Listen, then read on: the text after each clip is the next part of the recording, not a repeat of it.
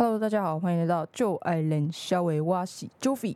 在这一集开始之前呢，我要先特别感谢一位匿名赞助者，赞助我五百块，Yeah，给你一点掌声，给你掌声，非常的感谢。那其实在这边跟大家讲，赞助者就是我本人啊。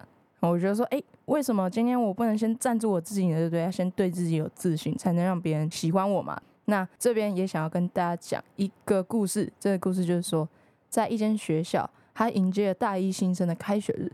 那过了一个礼拜之后呢，同学们就都很好奇，哎，为什么有一位女同学，她的桌上每一天都有一朵花？到底是谁送的？大家就在猜。再过了一个月，一个跟女同学比较熟的朋友就问她说，哎。为什么你每天桌上都有花？那到底是谁送的？结果那个女同学就说：“哦，那其实是我每天就提前一天跟花店老板订的花，然后最后再送到我自己桌上啊。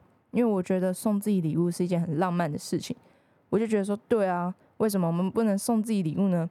我好像把焦点常常会放在别人身上，或者是说会想说，哎，别人到底在想什么？但好像就比较少把这个焦点跟重心摆在自己身上。”自己是怎么看待自己的这一点也非常重要，毕竟自己是会陪伴自己度过一生的人，也只有自己最清楚自己经历了什么嘛。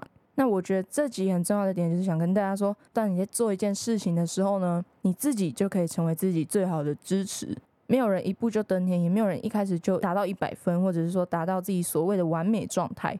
所以说，当今天发生了值得开心的事情，就去庆祝一下，买个小礼物给自己。觉得今天过得很糟的话，也跟自己说一声没关系，你已经很棒了，已经尽力了。最后呢，再跟大家说，我现在的频道有赞助连接，大家有兴趣的话可以看看，拯救我的月底危机。不拯救也没关系，这绝对不是情乐，应该吧？